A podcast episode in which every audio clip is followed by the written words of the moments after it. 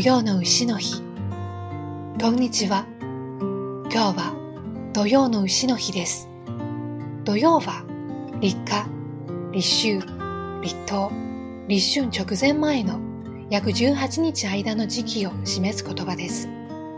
そして昔の暦では日にちを十二支、ね、牛、虎、う、立つ、み、馬、羊、猿、鳥、犬、いで数えました。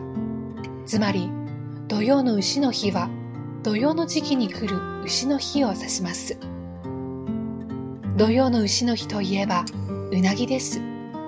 日本では、古くから牛の日に、うのつく食べ物、梅干し、うどん、うりなどを食べる習慣がありましたが、うなぎを食べる習慣が広まったのは1700年代後半の江戸時代に夏に売り上げが落ちるとうなぎ屋から相談を受けた蘭学者の平賀源内が店に本日土曜の牛の日と張り出すように進めたところ大繁盛し他のうなぎ屋も真似するようになったのが始まりだという説があります。うなぎにはビタミン A やビタミン B 群など疲労回復や食欲増進に効果的な成分が多く含まれていて夏バテ防止にはぴったりです。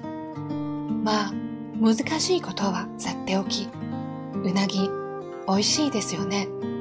うちも大きなうなぎ4尾買ってきました。今夜はうな丼です。